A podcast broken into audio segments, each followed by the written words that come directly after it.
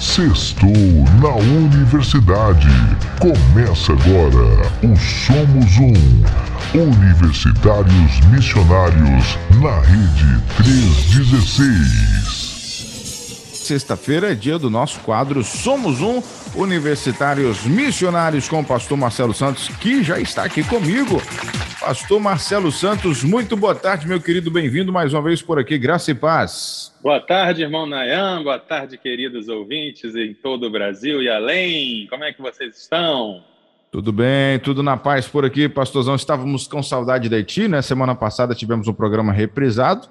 Né? Isso. Você estava em viagem, vim, conta para mim, conta para mim que eu vi algumas fotos no Facebook aí. Essa viagem parece que foi legal, hein, pastor?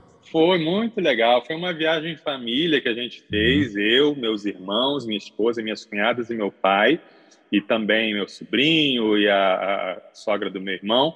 Nós fomos para a terra do meu pai. Fomos uhum. conhecer Jequié, na Bahia, certo. onde meu pai nasceu, e ele saiu de lá com sete anos de idade, né?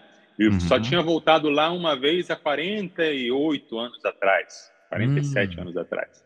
E aí nós fomos em todos em família para conhecer, encontramos os parentes, encontramos é, parentes que ficaram lá, fizemos um jantar em, em família e aproveitamos para fazer um passeiozinho ali pelo, pelo sul da Bahia, fomos uhum. nas praias, foi muito legal. Vocês foram em Ilhéus também, né? Eu vi fomos vocês... em Ilhéus e fomos na vila de, de Barra Grande, demos uma passadinha em Salvador também. Ah, rapaz, fazer um tour bacana aí na Bahia. É, foi jóia. A Bahia é linda, viu, pastor? Ô, lugar maravilhoso. Foi que muito bom, experiência bem legal. Tá aí. Muito, tava muito quente lá em Jequié, pastor? Não, tava uma temperatura bem agradável. Aqui no Rio que tá quente demais. Voltei, é. Voltei Mas, a sentir calor aqui. Mas você sabe da fama de Jequié, né? Já te falaram lá, não? Não, não, como é que é? É lá, meu irmão, é o, o, o, a casa do sol é lá, entendeu? Ele sai de ah, lá para outros lugares. É, então a gente deu sorte que a gente viveu um, um calor moderado, agradável. É, muito quente. Lá é chamado de Cidade Sol, né? Jequié, tem esse apelidozinho lá na Bahia. Tá Mas legal demais saber disso. Parabéns aí pelo passeio. Eu vi algumas fotos, realmente parece que foi muito legal essa experiência aí junto com a família. E é sempre bom a gente sair em família, né? E é conhecer, verdade. Conhecer as nossas raízes é importante, né, pastor? Isso, isso mesmo, isso mesmo. Maravilha. 3 horas e 10 minutos aqui na nossa rede 316. Vamos começar o nosso quadro Universitários Missionários dessa sexta-feira. Sextou na Universidade. Começa agora o Somos Um. Universitários Missionários na Rede 316. Pois bem, pastor Marcelo Santos já está por aqui para a gente bater mais um papo de sexta, aquele papo saudável, aquele papo cabeça sobre assuntos importantíssimos no contexto universitário e também que serve para todo mundo, claro, né? É, hoje a gente vai falar aqui com o nosso querido pastor Marcelo Santos sobre alguns temas, né? Complexo de inferioridade, humildade e autoestima. A gente vai fazer um bem bolado aí, né? Nesse tema né? Esses assuntos que a gente juntou aí, que o pastor Marcelo juntou, é, num só pacote. Agora, a, minha curiosidade, pastor, é por que, que o senhor sentiu vontade de falar sobre esse assunto nessa sexta-feira? Vamos lá, vamos lá. Nayan, é, senti vontade de falar sobre esse assunto. Em primeiro lugar, o ser humano, ele sempre lidou com essas questões envolvendo aí a, a autoestima, uhum. envolvendo o amor próprio, a vaidade, né? como lidar com a vaidade versus humildade. Essa é uma questão que sempre esteve presente na humanidade. E a nossa época, a, a época que a gente vive hoje, potencializou todas essas coisas. Né? Nós estamos vivendo hoje em dia no que se chama de sociedade do espetáculo, né? onde tudo é tudo é espetáculo, tudo é show, tudo é gravado, tudo é glamourizado. Né? As pessoas é, é, tem os heróis, os artistas, os esportistas, as celebridades, as subcelebridades, o tempo todo bombardeando e as pessoas também nas redes sociais mostrando o seu melhor lado, mostrando as suas, a, a, as suas aquisições e as suas conquistas. Né? Tudo isso gera uma, uma sociedade altamente orgulhosa, altamente arrogante, né? uma sociedade de, de ostentação e uma sociedade de espetacularização de tudo, e, ao mesmo tempo, é, é uma sociedade que gera o, o, a, a, o oposto disso, que é o complexo da inferioridade.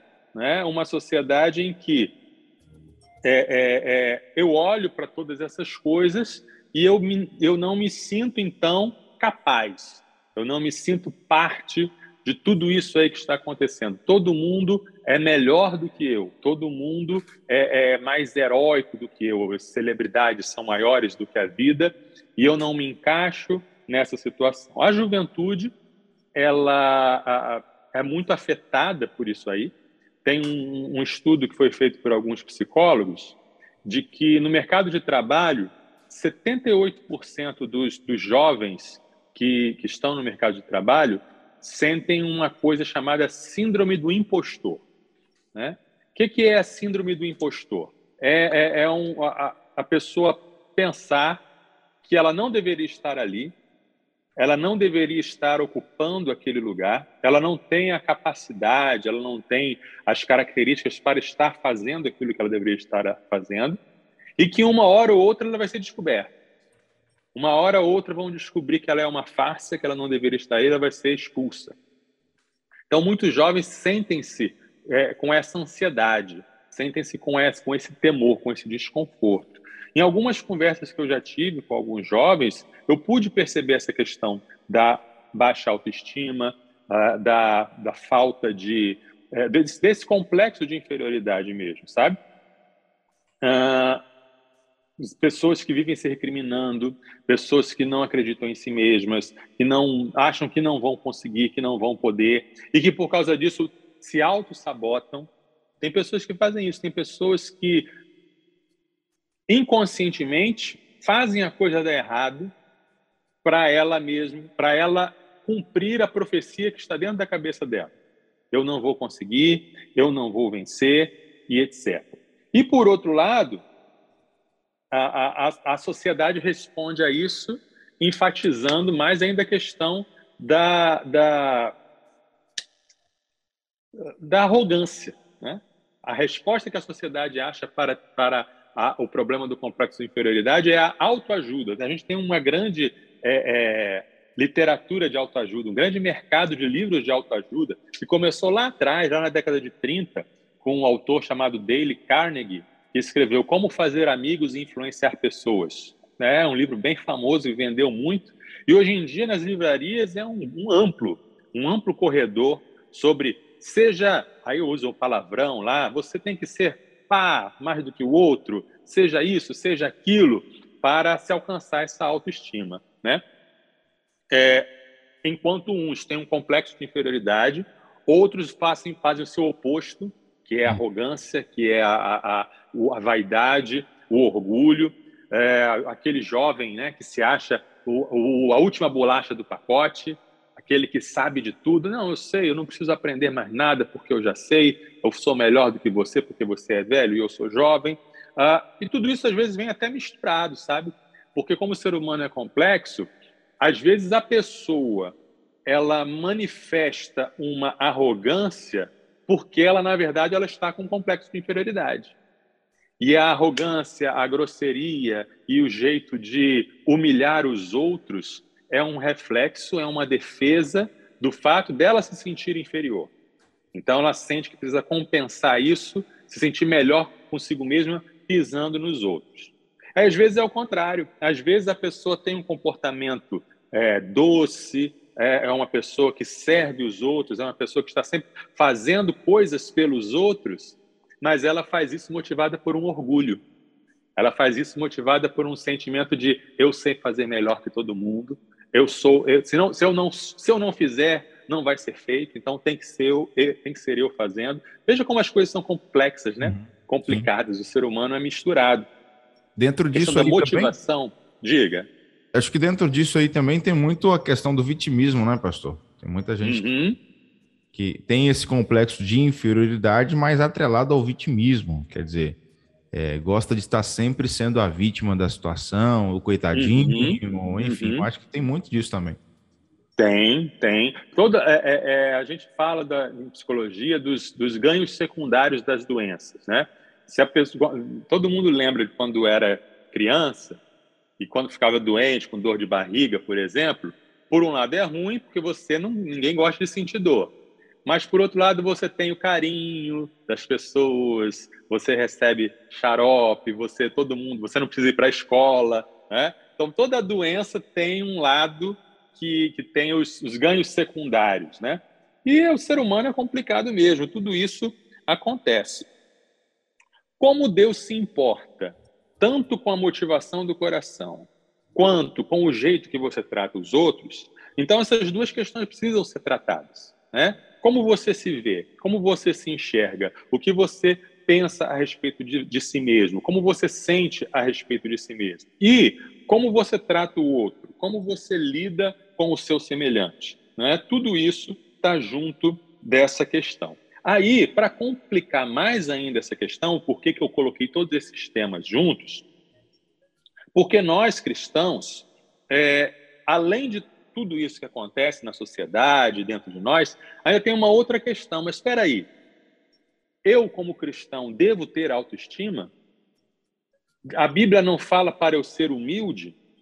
É, eu não devo negar a mim mesmo, eu não devo considerar os outros como melhores do que eu mesmo, né?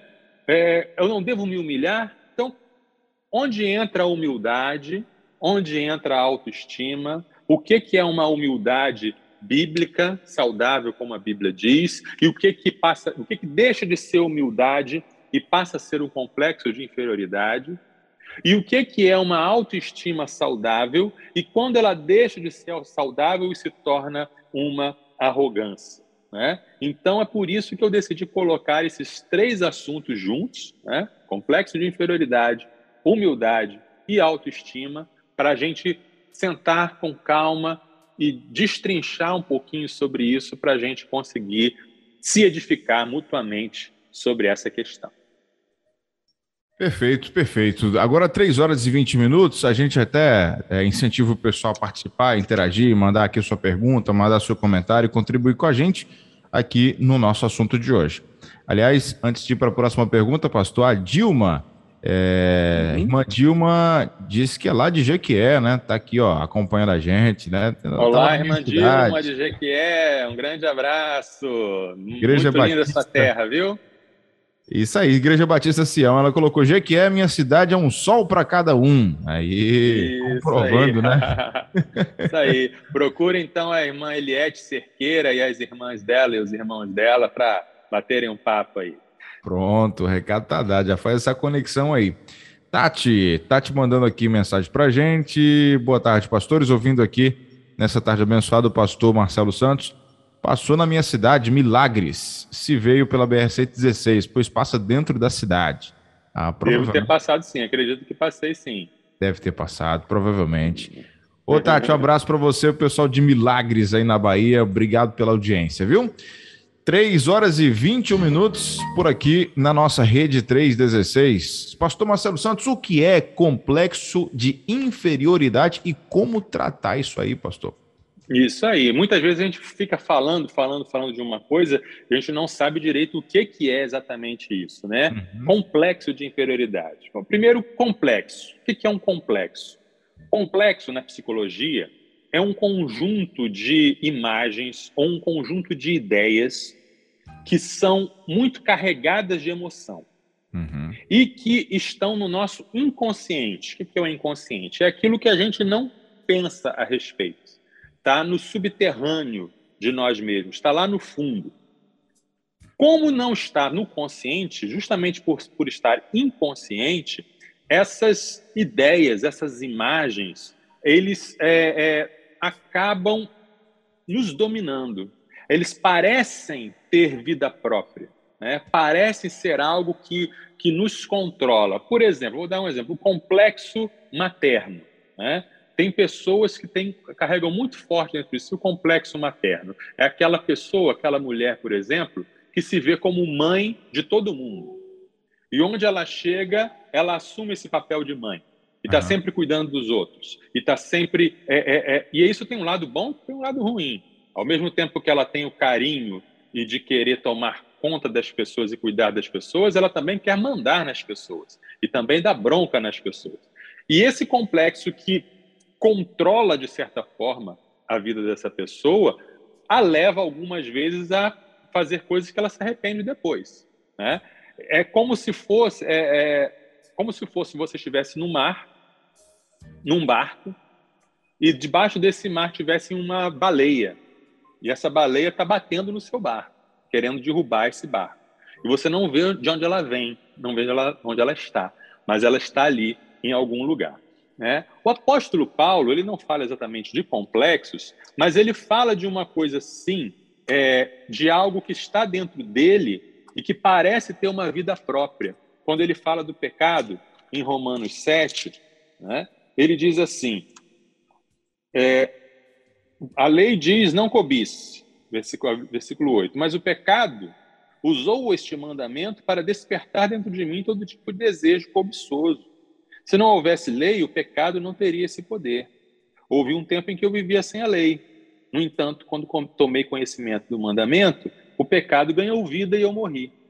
Assim descobri que os mandamentos da lei que deveriam trazer vida trouxeram em vez disso morte. O pecado se aproveitou destes mandamentos e me enganou e fez uso deles para me matar. Paulo usa essa linguagem como se o pecado fosse uma coisa viva, separada dele e que tem vontade própria. Mas a gente sabe que o pecado era o pecado dele. Né? Assim são os complexos. Eles parecem ter uma vida própria, mas, no entanto, estão dentro de nós, fazem parte de nós. O complexo de inferioridade, essa expressão foi criada pelo psicólogo Alfred Adler, e é um sentimento de ser menor. É um sentimento de, de se achar menor, de se de sentir e de pensar e acreditar que você é menor do que os outros, de que você tem menos valor do que os outros. Segundo Adler, o complexo de inferioridade é uma a crença distorcida de um indivíduo de que ele é incapaz de lidar efetivamente com certos aspectos da sua vida, por causa de uma dificuldade ou uma deficiência real ou imaginária. Então, o complexo diz para você: você não tem valor, né? você não tem importância, você não é capaz. E a pessoa acredita e age na sua vida como se isso fosse verdade. As causas do complexo são complexas, né? podem vir de várias fontes. Em alguns casos, vem de rejeição. Tem pessoas que sofreram rejeição é, desde a infância, né? algumas que é, é, nasceram de, um, de, um, de uma forma não planejada e receberam desde cedo palavras dizendo: Eu não te queria, você foi um erro. Alguns são, é, de fato, abandonados né, e carregam essa, esse histórico de rejeição. Puxa, eu tive, eu tive um pai, uma mãe que me abandonou. Alguns, veja bem, nem todo mundo que sofre a rejeição desenvolve um complexo de inferioridade, tá? Mas o complexo de inferioridade pode vir de uma experiência de rejeição. Em outros casos é o contrário. Em outros casos a pessoa ela desenvolve um complexo de inferioridade por causa de altas expectativas colocadas nelas pela família. Né? Tem gente que cresce com aquela coisa assim: esse vai ser o doutorzinho da família, esse vai ser o primeiro a entrar na universidade, vai tirar a família da pobreza. Ou, ah, eu, eu sempre, a mãe diz: eu sempre quis ser bailarina e você vai ser bailarina. Ah, eu sempre quis ser advogado e você. Aí a pessoa cresce com esse peso de expectativa sobre ela e ela então desenvolve a crença de que, que ela não é capaz de alcançar essa, essa expectativa e nenhuma outra. Ela se sente sem valor por não corresponder às expectativas da família. A própria cultura pode gerar esse complexo de inferioridade, como a gente já falou, né? uma cultura que diz que sucesso é você ser milionário, Sucesso é você ter um carro importado, ou dois, ou dez. Sucesso é você ter o seu nome estampado nas manchetes e ter milhões de seguidores. Se você não alcança isso, você desenvolve, pode desenvolver um complexo de inferioridade. O bullying na escola, né? a experiência de bullying por causa de cor da pele, ou por causa de alguma deficiência física, ou por causa de é, estar acima do peso, ou qualquer outra coisa, vai internalizando esse complexo de inferioridade. E, em alguns casos, também uma visão distorcida de Deus, uma visão religiosa distorcida de Deus como alguém que está sempre cobrando e exigindo mais. Deus que está sempre implacável e se você erra, você vai pagar. Então a pessoa vai sentindo essa angústia, esse desespero de não ter um Deus que perdoa, mas um Deus que cobra, e a pessoa sente-se então frustrada é, nessa, nesse relacionamento, frustrada consigo mesmo. Né? Qual é o tratamento para isso? O complexo de inferioridade ele pode gerar doenças como depressão, como ansiedade e outras, é, mas ele em si não é uma doença. O complexo em si não é uma doença. Tá? Ah, como lidar então com esse complexo? Lógico que um psicólogo ajuda. A pessoa tendo condição né, de contratar o serviço de um psicólogo, o psicólogo vai ajudar maravilhas a pessoa lidar com esse complexo. Mas tem gente que consegue lidar e transformar sem a, sem a ajuda de um psicólogo, tá? Algumas pessoas conseguem se libertar sozinhos desse tipo de complexo. Como? É um, é um, não deixa de ser trabalhoso. Né? É uma coisa trabalhosa, é uma coisa é, que envolve anos de, de dedicação. Mas envolve você trazer para o consciente aquilo que está inconsciente. Porque enquanto o complexo está no inconsciente, ele controla você, ele domina você. Mas quando você se dá conta de, de que ele está acontecendo, você consegue transformá-lo. Tá? É como se fosse um programa que está rodando, como se nós fôssemos computadores e os complexos são programas que ficam rodando lá atrás. Então você tem que trazê-lo para, o, para, o, o, o, para a consciência, conversar com o complexo. Tá? Se o complexo diz, diz para você, é, é, você não presta, ninguém te quis, você foi rejeitado. Aí você fala com o complexo, sim, eu fui rejeitado, mas isso não é um problema meu, isso não diz respeito a mim. Quem errou foi quem me rejeitou. Né? O fato de eu ter sido rejeitado não quer dizer que eu não tenho valor, eu tenho valor. Ou seja, aquilo que o salmista fala, por que estás abatido a minha alma? Você conversar com a sua alma. Peraí, qual é a razão de eu estar me sentindo assim? Né? Se o complexo diz assim, você nunca vai conseguir ser o doutor que a sua família esperava que você seja, você pode responder de algumas maneiras. Você pode responder sim, eu posso ser, ou eu posso ser, mas eu não quero, ou eu não posso ser, mas eu não quero, eu não preciso corresponder às expectativas da minha família. As expectativas são irreais e não são para mim, e eu posso ter outros caminhos na vida. Né? É, ah, você nunca vai ser um milionário, você nunca vai ser, você não presta porque você não vai ser famoso. Você diz, eu não sou obrigado a seguir os valores da cultura. Né? O meu valor não está nessas coisas.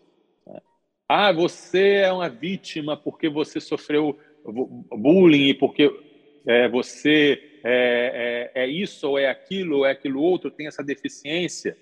E você responde, olha, eu sofri uma violência, mas isso, isso foi errado. Foi errada a violência que fizeram comigo. Né? Mas é, não é isso que me define.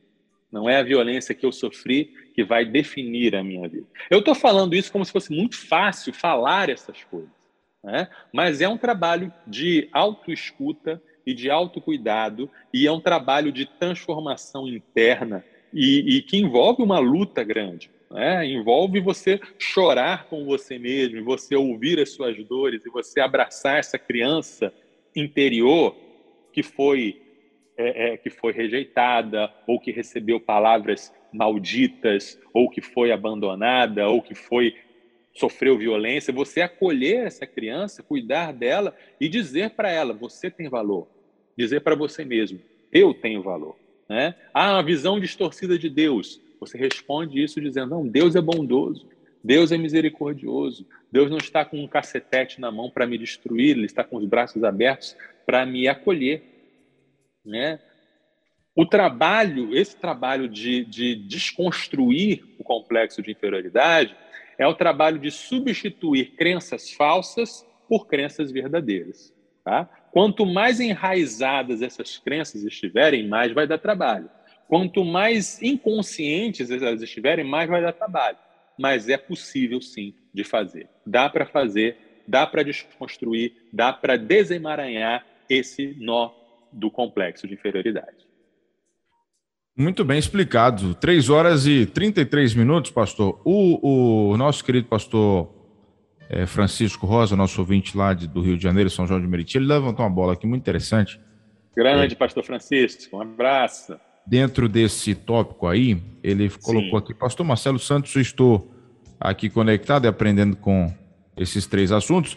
Fale um pouco do complexo de Gideão em Juízes 6. É, Deus ele. Eu vou falar. Já, já tá programado para falar, porque vou, Deus vou confiou falar, em Gideão, e Gideão achava que não ia dar certo, tentou ali. Isso. Gideão, Gideão é um caso clássico de complexo de inferioridade, né? É, ele olhava para si mesmo e ele via, ele via alguém fraco, alguém que pertencia a uma família fraca, que pertencia a um povo fraco. Ele via, ele se via como alguém totalmente incapaz. E Deus teve que fazer todo um trabalho para desconstruir esse complexo de inferioridade em Gideão. Né? E Gideão ficou bem, ficou tão bem que até se tornou, um, foi até para um outro extremo uhum. de querer, né? Se, se, tornou um forte guerreiro e subiu para a cabeça dele mesmo. Uhum. Né? Mas Deus tratou então esse complexo de inferioridade passo a passo na vida do Gideão, inclusive fazendo Gideão é, é, é, é vencer desafios, começando na sua própria casa, derrubando a estátua de Baal. Mas ele fez, mas fez escondido.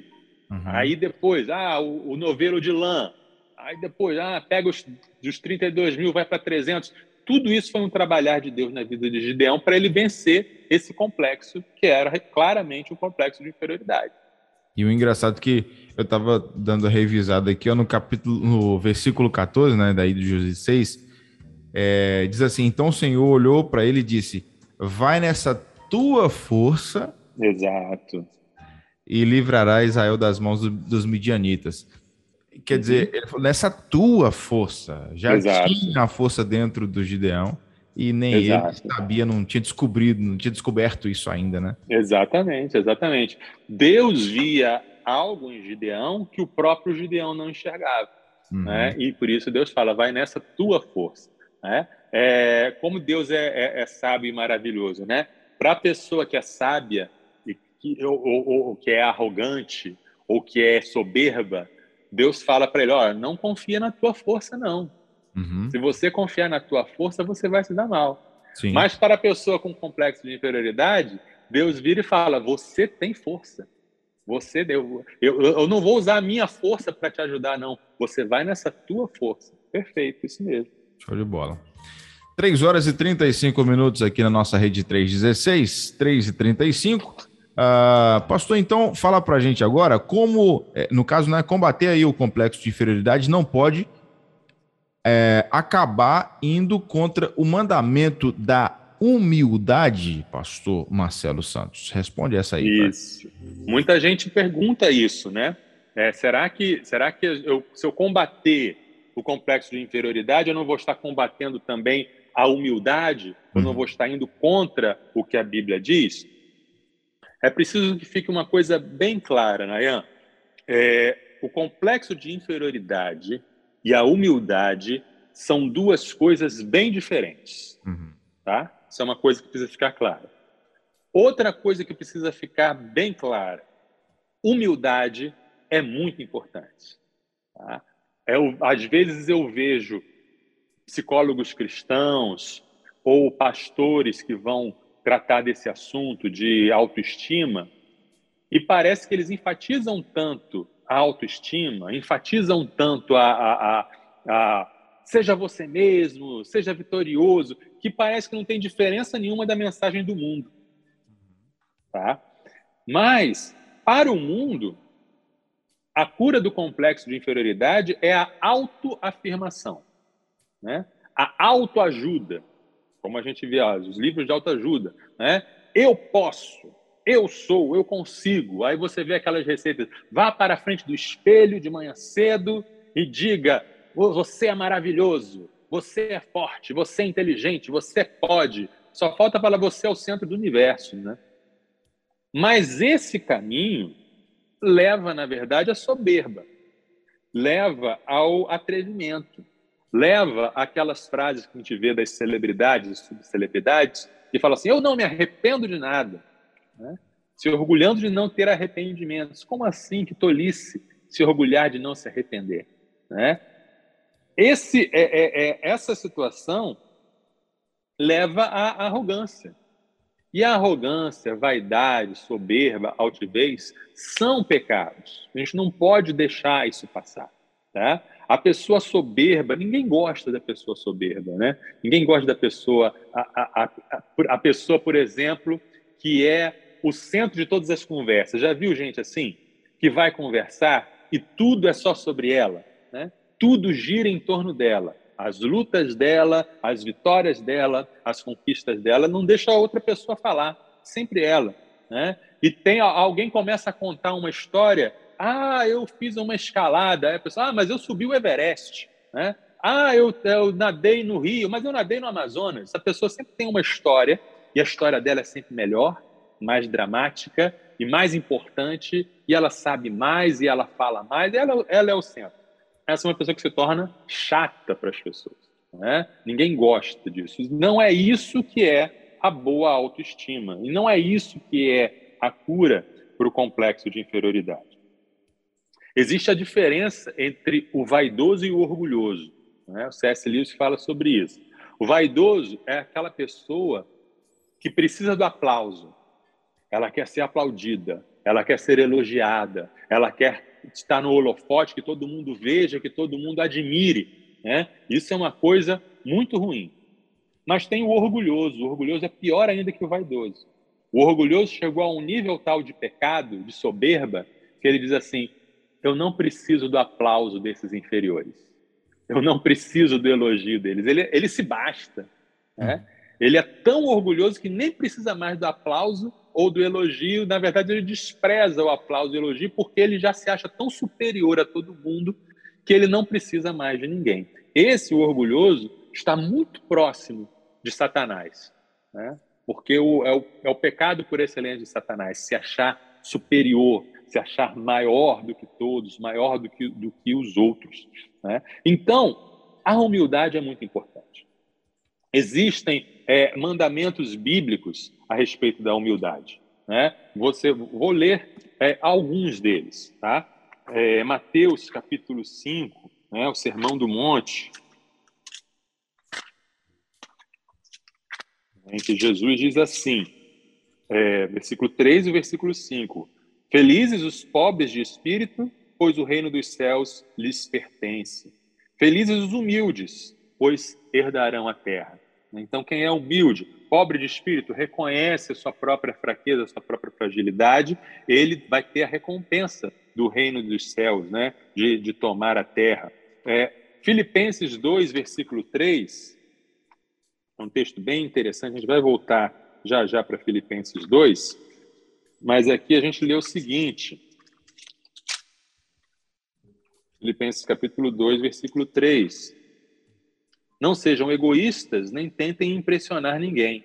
Sejam humildes e considerem os outros mais importantes que vocês. Aí o nosso ouvinte, a essa altura, pode falar: peraí, mas então eu devo considerar o outro mais importante do que eu? Então eu tenho que ter complexo de inferioridade? Eu tenho que ser inferior a outro? Calma.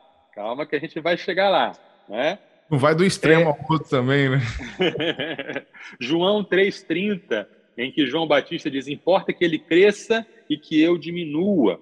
Né? Lucas 9, 23, em que Jesus diz: não para você se autoafirmar, o mundo diz autoafirmação, mas Jesus ensina a autonegação.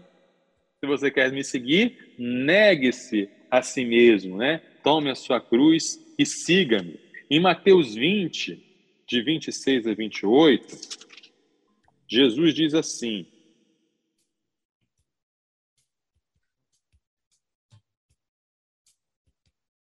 Ou então Jesus os reuniu e disse: Vocês sabem que os governantes deste mundo têm poder sobre o povo e que os oficiais exercem sua autoridade sobre os súditos. Entre vocês, porém, será diferente. Quem quiser ser o líder entre vocês, que seja o servo. E quem quiser ser o primeiro entre vocês, que se torne escravo. Pois nem mesmo o filho do homem veio para ser servido, mas para servir e dar sua vida em resgate por muitos. Tá? Em Tiago 4, versículo 6 e versículo 10, Nós lemos um mandamento bem claro da palavra de Deus. Deus se opõe aos orgulhosos, mas concede graça aos humildes. Versículo 10: Humilhem-se diante do Senhor e ele os exaltará. Tá? Então, a humildade ela é requerida, a humildade ela é necessária. O orgulhoso ele não não encontra é, é, espaço diante de Deus. O orgulhoso, o arrogante, aquele que se acha superior, né? A complexo de inferioridade é quem se acha inferior, mas o orgulhoso é aquele que se acha superior. Ele não, não, não pode ser esse o nosso caminho, não pode ser essa a cura, a resposta para a nossa situação. Por que, que nós precisamos ser humildes? Né? Em primeiro lugar, porque nós não somos Deus. Né? O, o, o, orgulhoso é, é quem se acha Deus. Quem se acha o centro e o mais importante é aquele que não falha, é aquele que tem todas as respostas. Nós não somos Deus somos criaturas, né? somos limitados. Nada temos que nós não tenhamos recebido. 1 Coríntios 4, 7, né? Vou até ler aqui. O que vocês têm que Deus não lhes tenha dado? E se tudo que temos vem de Deus, por que nos orgulhamos como se não fosse uma dádiva? Né? Humildade é você entender e você saber que tudo que você é, tudo que você tem, vem de Deus. Você não. Ah, muito da sua vida você não se esforçou para ter, mas veio de Deus. E até mesmo aquilo que você se esforçou para ter, Deus te deu a oportunidade de você se esforçar para ter e ser. Então é dádiva de Deus. Então temos que ser humildes. Né? Somos mortais, vamos morrer. Né? O que, que adianta me orgulhar ou achar que eu sou isso ou sou aquilo, que daqui a 40 anos, 50 no máximo, eu não vou estar mais aqui? né? Não tem, não, somos como a neblina que passa, né? Além disso, somos pecadores. Como se não bastasse sermos criaturas mortais, nós ainda pecamos. Nós pecamos contra Deus, estamos debaixo da ira de Deus, debaixo do julgamento de Deus. E não conseguimos nos salvar. Eu não consigo nem me salvar, eu não consigo fazer nada por mim. Eu dependo da graça de Deus revelada em Jesus Cristo. Não sabemos como será o amanhã, Tiago já diz. A gente faz planos. Ah, amanhã vou em tal lugar, vou fazer isso, vou fazer aquilo. Mas não sabemos. Não sabemos se vamos estar vivos amanhã. Não sabemos o que vai acontecer com a nossa vida amanhã. Podemos estar vivos, mas numa situação totalmente diferente daquela que nós tínhamos planejado. É? O mesmo Deus que nos ama, o mesmo Deus que nos perdoa e que nos, nos criou, ele também ama, perdoa e criou o outro. Então eu não posso me sentir superior ao meu semelhante. Eu não posso me achar maior do que o outro. Tá? Então, Nayan, o que é de fato humildade? E o que, que não é humildade? Já vimos aqui que humildade, então, não é você se sentir pior. Humildade não é você diminuir o próprio valor. Humildade não é você se autodepreciar. Né? Então, não sou pior do que ninguém, mas humildade é reconhecer que eu não sou também melhor do que ninguém. Eu não tenho mais valor do que o outro. Eu não tenho mais importância do que o outro. Eu não preciso me, me, me colocar no lugar central de mais importância do que o outro. Tá? Para a gente entender bem o que é humildade, a gente precisa ler o texto clássico sobre isso, que é o Filipenses 2, que é o relato é, do autoesvaziamento de Jesus e o exemplo que Jesus é para a nossa vida. Tá? Eu já comecei a ler o versículo 3, mas eu vou ler de novo a partir do 3. Não sejam egoístas, nem tentem impressionar ninguém, sejam humildes e considerem os outros mais importantes que vocês. Não procurem apenas os próprios interesses, mas preocupem-se também com os interesses alheios. Tenham a mesma atitude demonstrada por Cristo Jesus. Embora sendo Deus, não considerou que ser igual a Deus fosse algo a que devesse se apegar. Em vez disso, esvaziou a si mesmo, assumiu a posição de escravo e nasceu como ser humano. Quando veio em forma humana, humilhou-se e foi obediente até a morte e morte de cruz. Por isso, Deus o elevou ao lugar de mais alta honra. Ele deu o um nome que está acima de todos os nomes, para que ao nome de Jesus todo joelho se dobre, nos céus, na terra e debaixo da terra, e toda língua declare que Jesus Cristo é Senhor, para a glória de Deus Pai. Vamos entender então o que, é isso, o que é humildade. Ok, Jesus é o nosso exemplo. Ok, eu tenho que ser humilde e eu tenho que colocar os outros como superiores a mim mesmo, como mais importantes que mim mesmo, e ser humilde segundo o padrão de Jesus. Como foi que Jesus fez? Como, como ele se humilhou? Jesus é Deus, certo? Jesus é Deus. Quando ele se tornou homem, ele não deixou de ser Deus, tá? Ele é Deus de eternidade a eternidade. Ele continuou sendo Deus. Ele é 100% Deus e 100% homem. Desde o ventre de Maria, ele já é ser humano e continuará sendo ser humano pela eternidade. As pessoas se confundem muito sobre isso. Tem gente que acha que Jesus era Deus antes de ser concebido, aí ele deixou de ser Deus e passou a ser humano, e depois da ressurreição ele deixou de ser humano e voltou a ser Deus. Não. De eternidade a eternidade, ele é Deus, e desde a concepção até a eternidade, ele é humano, 100% humano. Então, quando a gente fala que Jesus se esvaziou, ele não abriu mão da sua essência de Deus para se tornar humano. Ele não abriu mão do seu valor como Deus, da sua dignidade como Deus para se tornar humano. Ele abriu mão da sua posição de Senhor. Ele abriu mão, digamos assim, do seu cargo e assumiu um cargo de quê? De servo. Tá? Então ele não de, ele o texto não diz que ele deixou de ser Deus para se tornar humano. O texto diz que ele, sendo Deus, abriu mão de ser Senhor para se tornar servo. E é isso que consiste a humildade. Humildade não é você depreciar o seu valor. Humildade não é você negar quem você é, negar a sua dignidade, negar os seus, os seus traços. Humildade é você se colocar na posição de servo. Por isso Deus o exaltou. Né? E, é, e é, é, aí que vem a promessa que a gente lê, né? Quem se humilha debaixo da mão de Deus será exaltado por Deus. Né? Não é não é que todo humilhado será exaltado. Tem gente que faz até piadinha, né? Senhor, já estou sendo muito humilhado, quando é que eu vou ser exaltado? Não é todo humilhado que vai ser exaltado, mas quem se humilha debaixo da potente mão de Deus será exaltado. Jesus se humilhou ao máximo e por isso foi exaltado ao máximo, a mais alta posição. Então, humildade é você ter uma atitude de servo. Você não precisa, por exemplo, a gente acha que humildade é você negar que você é bom naquilo que você é bom. Ah, a pessoa joga futebol muito bem, é um craque, faz muito gol, mas ele tem que dizer que ele não é bom. Não, não sou bom, não. Não, se você é bom, você é bom. Você é um craque, você é um craque. Você sabe tocar violão bem, você sabe tocar violão bem. Não é ser desumilde você dizer, não, eu toco muito bem, se é verdade que você toca muito bem, ou se você fala muito bem, ou o que quer que seja, tá? Mas a humildade é colocar os seus talentos, as suas habilidades, as suas capacidades a serviço do outro. Considerar o outro mais importante do que você não é dizer, ah, eu não tenho valor e você tem, mas é dizer, eu vou te servir, meu irmão.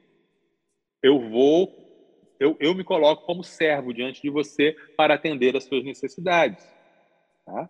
Então, se a gente confunde essas coisas, a gente nunca vai sair desse nó de misturar humildade com complexo de inferioridade ou a autoestima com arrogância. Mas se a gente tem é, é, a clareza de quem a gente é, a gente pode então ser humilde, colocar-se na posição de servo. E o exemplo clássico disso aí está em João 13, de 1 a 5. Antes da festa da Páscoa, Jesus sabia que havia chegado sua hora de deixar este mundo e voltar para o Pai. Ele tinha amado seus discípulos durante seu ministério na terra e os amou até o fim. Estava na hora do jantar e o diabo já havia instigado Judas, filho de Simão Iscariotes, a trair Jesus. Jesus sabia que o Pai lhe dera toda a autoridade sobre todas as coisas e que viera de Deus. e voltaria para Deus. Assim, levantou-se da mesa, tirou a capa e enrolou uma toalha na cintura. Depois, derramou água numa bacia e começou a lavar os pés de seus discípulos, enxugando-os com a toalha que estava em sua cintura. Olha que coisa fascinante, Nayan. Jesus sabia quem ele era, sabia que ele tinha vindo de Deus, sabia que ele estava voltando para Deus. E por isso, ele coloca a toalha na cintura e ele vai lavar os pés dos discípulos. Olha que coisa fascinante. Só quem tem a consciência do seu próprio valor, só quem sabe quem é, tem a condição de servir com humildade. Tem a condição de estar ali é, é, é, é servindo. Ok, estou servindo. Né? Então, humildade é coisa de gente muito bem resolvida, é coisa de gente que tem autoestima. É isso. É, tem até um ditado que muitos falam por aí, né? É por isso que Deus não dá asa cobra. É, é nem todo mundo, nem todo mundo está pronto para ter poder, porque. É, não não sabe administrar isso. Então realmente tem que ter humildade né, para poder chegar lá em cima e estando lá em cima, estando numa posição de destaque, estando numa liderança, estando em qualquer é, posição que lhe dê um, um certo status, ele entende que está ali para servir as pessoas e não para simplesmente ser endeusado, ser é, Isso. aplaudido, Jesus... etc, etc. Exatamente. Jesus deixou muito claro que liderar é servir. Né? A função do líder é ser um servo. Estamos ali para servir. Por isso Jesus fala: é, é, sejam submissos uns aos outros. Quem quiser ser o maior, que seja como quem serve. Isso não tem nada a ver com você ficar, ah, eu não presto, ah, eu sou horrível, ah, eu não tenho valor. Não, você sabe o seu valor, você sabe quem você é, você sabe que Deus te ama, você sabe, e por isso você se dispõe voluntariamente uhum. a servir. Muito bem. Cinco faltando para as quatro agora. É, a gente continua por aqui com esse bate-papo muito saudável com o pastor Marcelo Santos. É, temos aqui um comentário, deixe-me ver, da nossa querida irmã Marta Cabral, lá de Gandu. É, olha eu aqui, boa um tarde, abraço, Marta. Pastor Marcelo, estou aqui direto da livraria, ligadíssima na 316. Penso que há extremos. Uns se acham bons demais e uns outros agem como Gideão. E me parece uhum. não é, não questão de receber uma missão, não é questão de receber uma missão de Deus, quase todos nós. Uhum. Se não age como Gideão, nos testes, pelo menos pensa, fugindo um pouco do tema central. Está né? Tá aqui deixando o uhum. comentário uhum. dela também, né? destacando aí essa, esse extremo, né? Verdade, verdade, isso mesmo. A sabedoria está ali na, na, na moderação, é isso mesmo. É isso aí. Um abraço, minha querida Marta. Deus te abençoe, viu? 3h56 por aqui. Uh, pastor, a gente continua então te perguntando o seguinte: como desenvolver uma autoestima saudável e de acordo com a Bíblia? Desafiador uhum. isso aí, hein, pastor? Isso, com certeza. É, acho que o objetivo do, do nosso programa é, é esse, né? Construir uma autoestima saudável e uma autoestima de acordo com a Bíblia. Uhum. A cura, Nayan, a cura tanto da soberba quanto da inferioridade, ela passa pela verdade. Uhum. É a verdade que vai nos curar. Por quê? O complexo de inferioridade ele sempre parte de uma mentira ou de uma meia-verdade. Nunca é de uma verdade completa. Né? Uhum. Lembra o que nós falamos lá, né, das raízes do complexo seja de uma rejeição, seja de um trauma, seja de um abuso, seja de altas expectativas ou qualquer outra coisa, é uma mentira. Ou pelo menos não é uma verdade completa. Então, Sim. quando eu conheço a verdade, a verdade realmente me liberta. Quando eu conheço a verdade sobre mim mesmo, eu posso dizer para esse complexo que ele está errado e eu não preciso me escravizar a ele. A humildade e a autoestima elas andam de mãos dadas. Elas não são adversárias. Tá? Elas andam de mãos dadas, humildade e autoestima. E elas têm uma mesma fonte, que é a verdade, tá? Alguns personagens bíblicos que, que enfrentaram problemas, né, com a sua autoestima. Gideão, que já foi mencionado, tá? lá em Juízes, capítulo 6, né? Quando a gente lê lá a história de Gideão, em que o anjo fala: Vai nessa tua força, não é? ó, salve Gideão, varão valoroso, e Gideão olha para um lado e fala: Eu? Eu não sou, né? Mas o anjo fala com ele: Vai nessa tua força, porque você vai, vai livrar. Né? Então Gideão ele passou por todo esse processo. É um caso de, de personagens bíblicos que ficaram, que tiveram um grande prejuízo para si mesmo e para outros por causa da baixa autoestima ou por causa do complexo de inferioridade, nós encontramos lá em Números, capítulo 13, versos 31 ao 33, né? O relatório dos espias que foram espionar a terra. Olha o que, que diz. Os outros homens que tinham feito com ele o reconhecimento da terra discordaram. Não podemos enfrentá-los. São mais fortes que nós. Então espalharam entre os israelitas um relatório negativo sobre a terra, dizendo: A terra que atravessamos ao fazer o reconhecimento devorará quem for morar ali. Todas as nossas, todas as pessoas que vimos são enormes. Vimos até gigantes, os descendentes de Enac. Perto deles, nos sentimos como gafanhotos, e também era assim que parecíamos para eles. Ou seja, eles tinham um complexo de inferioridade, eles se viam como inferiores, como gafanhotos, e projetaram isso nos outros. Eles também nos viam como gafanhotos e espalharam isso por toda a comunidade. E por isso a comunidade não entrou na terra naquele momento, é, protest... é, blasfemaram contra Deus e Deus matou todo mundo, né? 40 anos no deserto. Ou seja, o que, que, a... o, que, que o complexo de inferioridade pode fazer? Não é verdade? Timóteo, aparentemente, era uma pessoa que lutava com questões de autoestima, de autoestima e de timidez. Paulo está sempre enfatizando e fortalecendo e dando uma empoderada no Timóteo, falando para Timóteo, vai Timóteo, vai para frente, né? Em 1 Timóteo 4, versículo 12, nós lemos Paulo falando assim: "Não deixe que ninguém o menospreze, porque você é jovem. Seja exemplo para todos os fiéis nas palavras, na conduta, no amor, na fé e na pureza." Ou seja, parece que Paulo já percebia que algumas pessoas tinham a tendência de desprezar o Timóteo, de não, é, é, não levá-lo a sério por causa da sua idade, mas Paulo está falando, ô Timóteo, não, não deixe isso acontecer não, seja um exemplo para eles. E lá em, em 2 Timóteo 1,7, o famoso versículo que diz assim, pois Deus não nos deu um espírito que produz temor e covardia, mas sim que nos dá poder, amor e autocontrole. Então ele está falando, olha, Timóteo, né, cria coragem aí, né, enfrente aí os desafios, eu deixei você para isso, e etc, e etc. Tá? Princípios para você desenvolver uma autoestima saudável e bíblica. É, não seguir pelos seus sentimentos.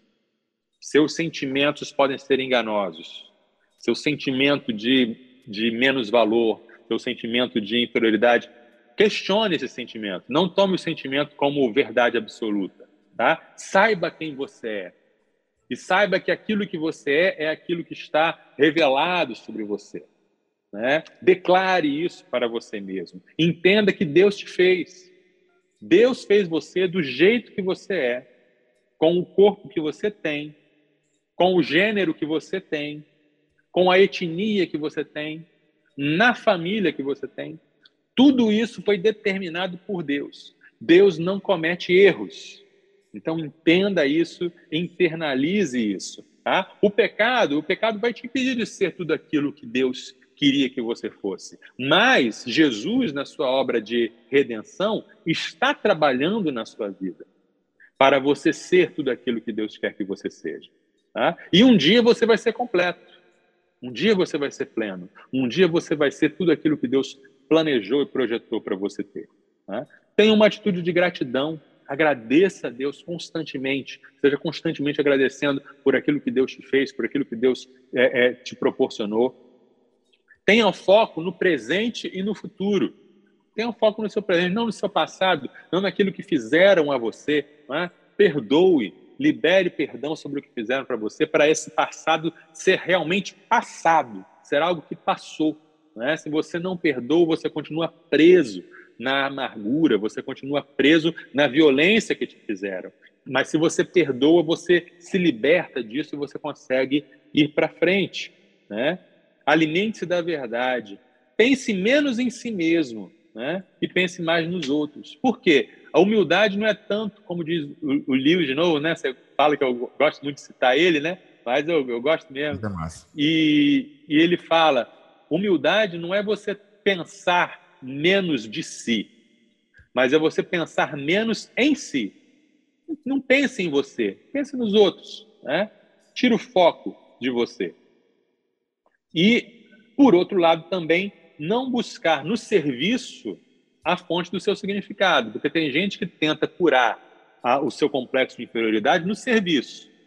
É, tá sempre servindo ao outro, tá sempre fazendo o bem para o outro, tá sempre ali, é, é, é, e a sua identidade está ali naquele serviço. Isso também não é saudável, né? Então, Nayan, para concluir, é, eu queria ler 1 Coríntios capítulo 15, versículo 9 e 10, em que Paulo ele dá um excelente exemplo de equilíbrio. Né?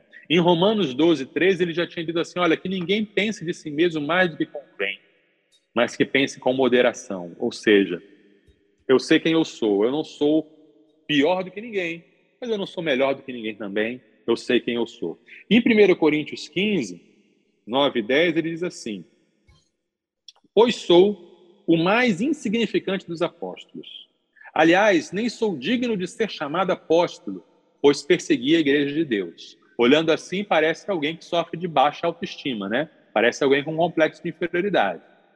Mas ele continua: O que agora sou, porém, deve-se inteiramente à graça que Deus derramou sobre mim, e que não foi inútil. Trabalhei com mais dedicação que qualquer outro apóstolo, e no entanto não fui eu, mas Deus, que em sua graça operou por meu intermédio. Então, Paulo reconheceu que ele teve um passado complicado, mas ele reconheceu a obra da graça de Deus na vida dele. Uhum. E essa graça transformou a vida dele. E essa graça é que fez ele ser quem ele era. E essa graça não exclui o esforço dele. Porque ele fala: olha, eu trabalhei mais que todo mundo, sim. Ele não nega que ele trabalhou mais.